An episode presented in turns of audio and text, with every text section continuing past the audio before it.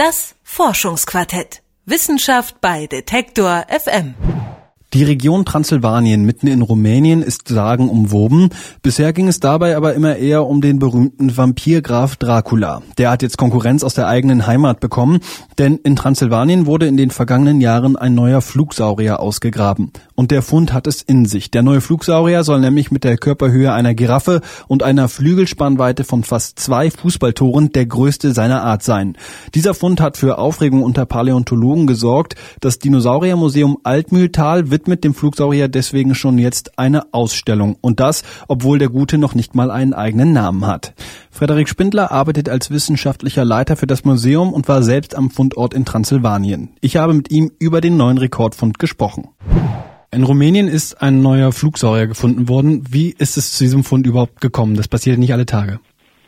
Richtig. In Transsilvanien gibt es zwar Dinosaurierfunde, die sind seit langem bekannt, da ging der Kollege Matthias Remier wieder auf die Suche und hat 2009 den ersten Knochen von diesem Flugsaurier entdeckt. Der war unerwartet groß, das ist untypisch für die Dinosaurier aus Transsilvanien und hat den dann Kollegen vorgelegt und dann kam raus, das ist ein Flugsaurier von ja, nie geahnten Dimensionen und seither gab es weitere Grabungseinsätze mit einem internationalen Team. Aber wusste man, dass da Dinosaurier oder Flugsaurier zu finden sind oder war das wie so eine, wie so eine goldene Ader, auf die Ihr Kollege da gestoßen ist?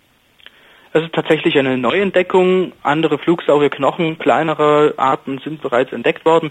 Aber dass es diese Art, die wir ja noch gar nicht kennen bislang, dass es die dort gibt und auch in diesen Größenordnungen, das ist ein Weltnovum. Mhm. Sie haben gerade schon gesagt, der Flugsaurier, den Sie gefunden haben, die Knochen, die man gefunden hat, die sind unwahrscheinlich groß. Von welchen Dimensionen sprechen wir da?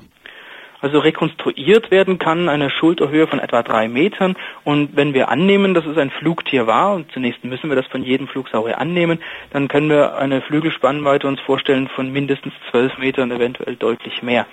Und ist das für Flugsaurier etwas Typisches oder ist das eher untypisch? Also man kennt Riesenflugsaurier von verschiedenen Erdteilen, auch wenn die bis jetzt nur sehr fragmentarisch bekannt sind. Momentan wird eine Flügelspannweite von 10 Metern rekonstruiert von bisherigen Funden, also ist durchaus äh, eine neue Dimension. Wenn wir uns vorstellen, das ist ein paar Meter mehr in der Flügelspanne, heißt das ja, dass es umso schwerer ist. Das Tier ist dann um mehrere Prozentsätze schwerer als die bisher bekannten Tiere. Wahrscheinlich auch das schwerste Flugtier aller Zeiten, schätzen durchaus eine halbe Tonne Gewicht. Äh, es ist durchaus untypisch, äh, dass so große Flugsaurier gefunden werden. Die meisten in der Kreidezeit sind so zwischen vier und acht Metern angesiedelt. Mhm. Also durchaus ein rekordverdächtiger Fund, der da gemacht wurde. Jetzt war ja vor diesem Fund logischerweise relativ wenig beziehungsweise gar nichts über diesen Flugsaurier bekannt. Der hat nicht mal einen äh, fachliteraturgerechten Namen bisher. Der hat den Spitznamen Dracula, weil er in Transsilvanien gefunden wurde. Aber sonst steht eigentlich noch gar nichts über dieses Tier in den Büchern. Wie geht man da vor? Was, was sind da die Schritte, wenn dann so ein riesiger Knochen gefunden wird? Also es ist eine ganze Reihe von Knochen entdeckt worden, die müssen jetzt verglichen werden, was gehört wirklich zu einer Art und zu einer neuen auch, mit welchen Stücken muss man vorsichtiger umgehen? Und es kommt also zu anatomischen Untersuchungen, jeder Sehnenansatz, jede Fläche wird untersucht und es wird mit allem anderen verglichen, was es schon gibt auf der Welt. Und was man nicht kennt, wird mit vollständigeren Skeletten anderer Funde dann äh, aufgefüllt.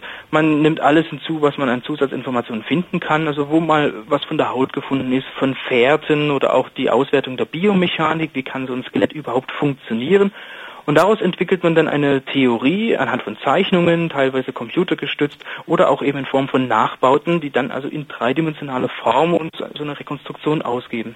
Es ist also letztlich eine Mischung aus Wissenschaft, Handwerk und auch künstlerischen Fertigkeiten. Also ein bisschen Kreativität spielt da also auch eine Rolle, aber wie genau sind denn solche Rekonstruktionen? Kann es zum Beispiel sein, dass man da verschiedene Knochen findet, die zusammenführt, die aber eigentlich gar nicht zusammengehören?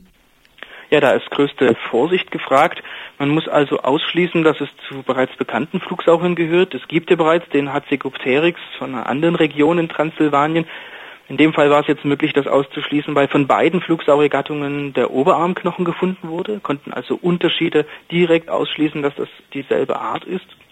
Und wenn man Funde nicht gemacht hat von bestimmten Körperregionen, dann ist tatsächlich auch Freiheit drin, aber es muss Sinn ergeben am Ende. Man muss einen Ansatz wählen, was man sich vorstellt, äh, der Größe nach.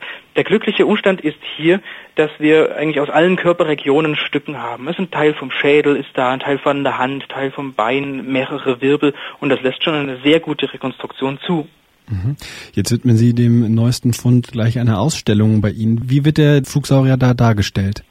Ja, wir haben Skelettnachbildungen in der Ausstellung, einmal stehend, einmal in fliegender Pose, dass man sich also die beiden hauptsächlichen Haltungen eines Flugsauriers vorstellen kann.